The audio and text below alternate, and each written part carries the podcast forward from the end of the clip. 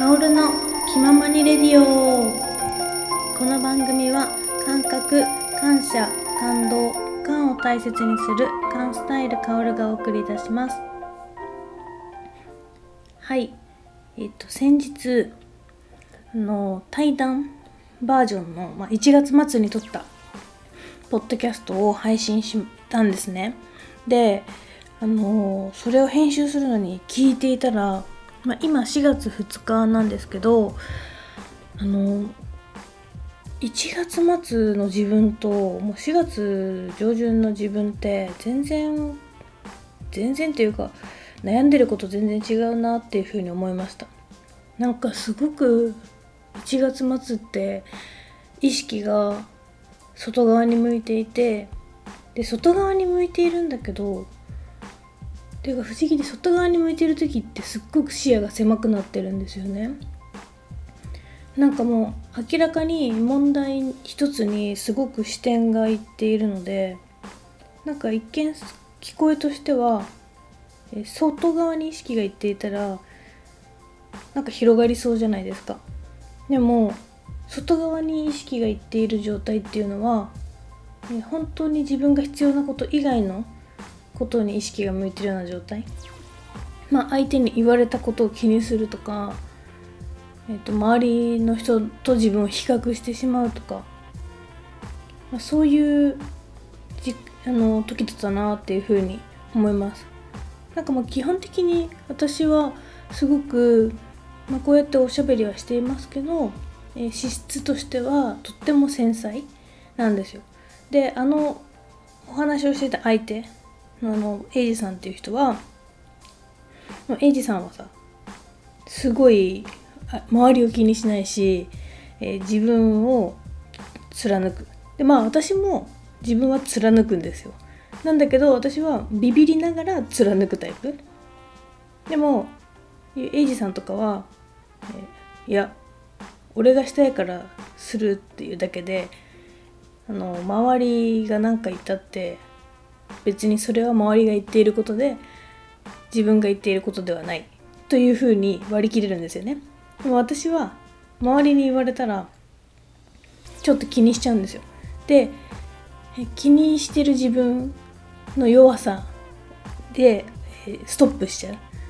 でこれすごい本当に、いろんなね方と去年あの出会わせてもらってオンラインでねやっている中でとか本当にあのジャパンハートっていう医療団体のね海外医療海外の医療の届かないところに医療を届けるっていう団体を作っている創設者の吉岡先生とかあとは書道家のね武田壮さんとお話しした時にも聞いたしあとはあの「あり方で生きる」っていう本をね書いてる大久保寛治さんとかもう私本当にご縁に恵まれてすごいそういうあの素晴らしい方たちとお話ししてその時にも散々聞いたんですよ。そうね、何かしようって言った時に、まあ、出る杭が打たれるっていうのはチャンスだよみたいな。何かしようって思った時にそれは危ないとかそれはやめた方がいいとか無謀だとかね言われたらあじゃあみんなにね向いてるからやれやれってすごいいいねって応援ばっかりされてることってなんかね結局そんなにね花開かないみたいな。でもみんなに無理だよって言われるんだけど自分がしたいこと。でそんなの世の中じゃありえないよって言われたところ言われたことの方が発展があるというか。そういうふうにお話をねさたくさん聞かせていただいたんですよ。でこう追い風じゃなかった向かい風がね来た時はあの向かい風が来たけどそうそうするとすごく大変なんだけどそれをね超える時超えると向かい風を超えた後にヒューッと行くというのを吉岡先生も話してるいたとかね。だからなんかそうやってたくさん聞いているのに分かっているんですよ。でも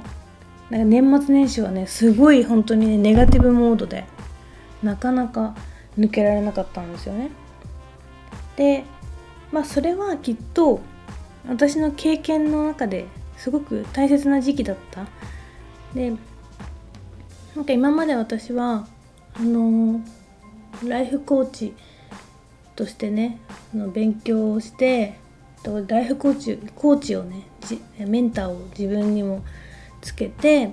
えお話をしていたんだけど去年の秋ぐらいから数ヶ月も今もだけどあのメンターをね置いてないんですよね。でだからもう本当に自分で自分に向き合うしかない状況を作った。でこれってまああのまあ本当はねやっぱりメンターを本当はっていうかメンターつけていたらすごくいいんですよ本当に自分に集中する時間持てるしだから私もあのセッションを提供している立場ですけどやっぱりクライアントさんたちとお話ししてるとみんながやっぱりこういろんなね世の中の情報とかいろんな選択肢がある中で外側への意識が向いている中月2回のセッションで自分に向き合う時間を持つことで本当に自分がしたいことのポジションに戻れるという時間なのでそれ戻ると物事がねすごい自分が考えてること思ってることを行動していく動きができるのでとっても自分の人生が開けていくんですよね。でなんですけど私はもう2年ちょっとかなあのメンターをあのお願いしたんですけどちょっと一回お休みしてみようと思ってお休みしてでどうしてもね外側への意識を向くっていうのも分かってたしうん分かってるんだけどまあそういう時もあるよねっていう。でもともとやっぱりこう繊細なタイプの人間なのであのなんだろうなそうこの前話したねエイジさんとかみたいに気にならないっていう人に比べたらめちゃめちゃいろんなことに気になるわけですよ。だから常にこうねだから気遣いとかもすごいできる。確実に。そういうね。周りの意見に左右されない人に比べたらさ。明らかにやっぱり私の方が気遣いも上手だしコミュニケーションとかね。上手だったりっていういい点もあるんだけどやっぱり気づきすぎるっていうので疲れちゃう。ね繊細な人敏感な人ってそうだと思うんですけどでだからなんか私はメンターがいた方がいいなと思ってずっとそういう風にしていたんですけど、まあ、年末年始はあえてこうね、まあ、今もですけどつけないっていうフェーズに入ってみようと思ってメンターなしっていう状況になってるんですけどやっぱねすごいほんとこの前のポッドキャスト聞いてたらうわーと思って。すっごい外側に意識向いてて怖かったんだなこの時期って思いました。いやなんかねもう自分から本当はあのポッドキャストもうん公開したくなかったなって本当は。でも、ま、なんだろう本当にこれもこれ？私あとなんかうんせっかくねエイジさんと話したのでなんかエイジさんのあり方みたいなのも 見せれればいいのかなと思って、まあ、私はなんかなんだろうななんとなくこういつもうんエイジさんにこう相談っていうかなんか、うん、お話を聞いてもらったりっていうことをすごいするので割とこう、うん、いつも通りな感じなんですけど、まあ、弱い自分をねちょっと出してみるみたいなのをポッドキャストでもやってみたんですけどまあとにかくあの時は本当になんだろうねなんか外側に意識が向いていて大変な時期だったなっていうふうに思います。でやっぱりエピソード10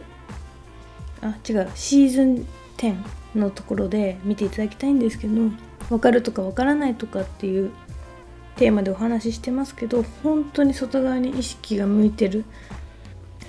で外側に意識が向いていると本当にね疲れるし行動もね起きないんですよ。周りが怖いから。だけどうんとね3月2月もうちょっとあの行動をあんまりしないで雲隠れみたいななんか時期を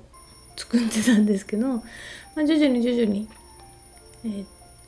ー、動きがねできるようになってきて、まあ、3月末からあポッドキャストまた始めようと思って始めています。でなんかやっぱりこうコーチとかさこうやってセッションとか提供してると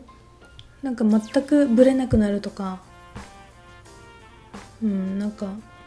超悩もう悩まないみたいなねあの思われがちですけどまあそれなりに悩むし。でむしろね本当にこうなんだろうな。もともとが繊細であと考えるのが好きだったりするのでうんと通常の人より考えてる時間も多いし通常の人っていうと通常がどうかわからなくてむしろ、うん、と自分た自分たちみたいなこういう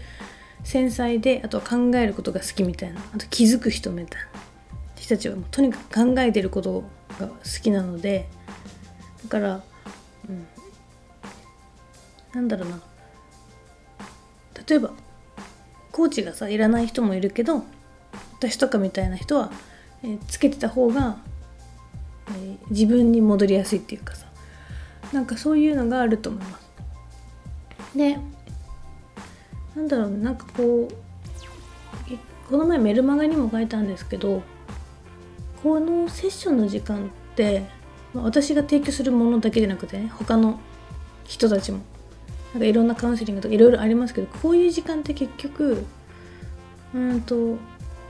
本当にまあアドバイスとかされるパターンもあると思いますけど私がま提供したり私が知ってるねライフコーチングとかだと基本アドバイスはしないし、え自己対自己対話のサポートっていうようなイメージなんですよね。だから、えーと私の心はとってもフラットでうん、クライアントさんの話を聞いて気づいたことをお伝えする。自己対話の時間。だからセッションをするとなんか本当は自分でくぐり乗り越えられるものを乗り越えないようにしてるんじゃないかとかね。なんか弱いんじゃないかとか。なんかそういうふうに思う人ももしかしたらいるかもしれないけどそんなこと考えるより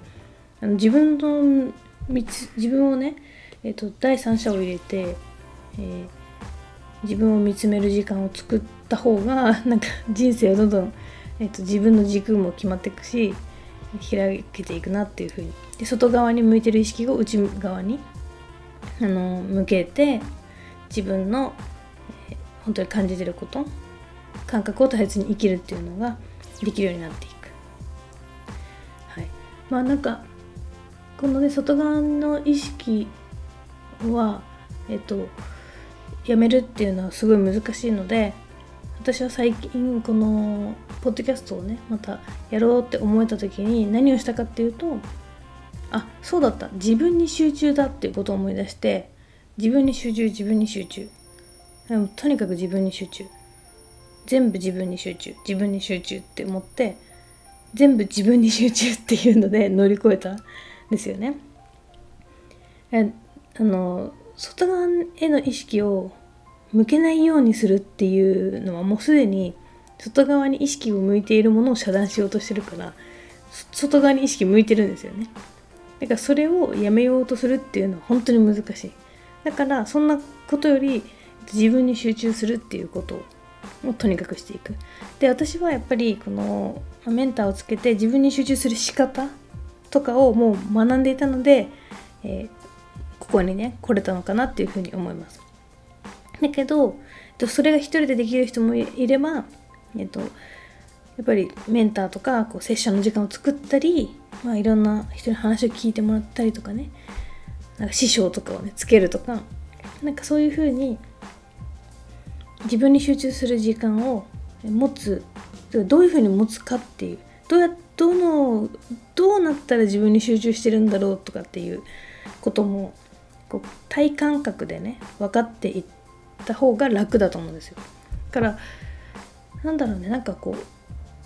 う楽に生きたいじゃないですか。みんな。だから楽に生きるためにそういうものを利用するっていうのはいいと思うんですよね。何でもいいと思いますけど。だからなんか何か自分をねなんかの外側の意識を内側に向けるのが、まあ、いとも簡単にできる人もいればできない人もいてでできないからって悪いわけじゃなくてできない人はできない人なりの、えー、良さがあって、まあそね、さっきの話で言うと、まあ、いろんな気遣いができたりとか優しさを、まあ、みんな優しさを持ってないわけじゃないですけどなんか気遣いができたりとか、まあ、気配りができたりとかそういうね繊細だったり、えまあ、気づける人かはこういう時間を持つとより豊かな人生が広がるんじゃないかなって思います自分に集中外側の意識をやめるっていうのは難しいのでそんなことより自分に集中自分に集中自分に集中あれ私は一体何をしたいのか自分に集中自分に集中自分に集中っていう風に私はやってます。でセッションだったら対話でもっとこうどういう風に、うん、できるかっていうのをやるのでなんか是非もし興味あればいろいろあのご質問いただければと思います、まあ、とにかく自分に集中していくっていうのを日々心がける。自分に集中自分に集中。はい。やっぱりね私自身が外側に意識が向いていてすっごい大変だった久しぶりにもう会社員の時ぶりだと思います。こんだけ外側に意識が向いたの。だって私外側に意識を向けてたら2年前にあの箕輪講演会っていうねあの300人の講演会やったんですけどそういうのとかも他人のね周りの目気にしたら絶対できないと思うし、まあ、独立とかあとはコロナ禍の中で沖縄に移住したりとかね。だから明らかになんだろう今回の年末年始はね不思議だった。これはまだ風の時代のなんだろうあぶり出しみたいな感じでも自分としては解釈してますけどからまあなんかいろいろ話があっちこっち行ってますが とにかく、えー、外側に意識が向いてなんか動けないなとかなんかイライラするなとか思ったらとにかく自分に集中して自分に集中自分に集中自分に集中一点を見る。パソコンを目の前にしてパソコンをなんかしようと思ったらとにかくパソコンに集中するみたいな感じで自分に集中する時間を持って外側の意識を内側に自分に向けていきましょう。はい。そんなお話でした。ご質問などあればぜひ公式 LINE ご登録ください。あとはポッドキャストでは話さないようなことを木曜日にメルマガで、えー、配信しています。えー、穏やかに生きるヒントというようなテーマで、えー、日々気づいたことをメルマガで発信しています。はい。パートナーシップのことなどもお悩みあれば公式 LINE とかでご相談ください。ではお待ちしております。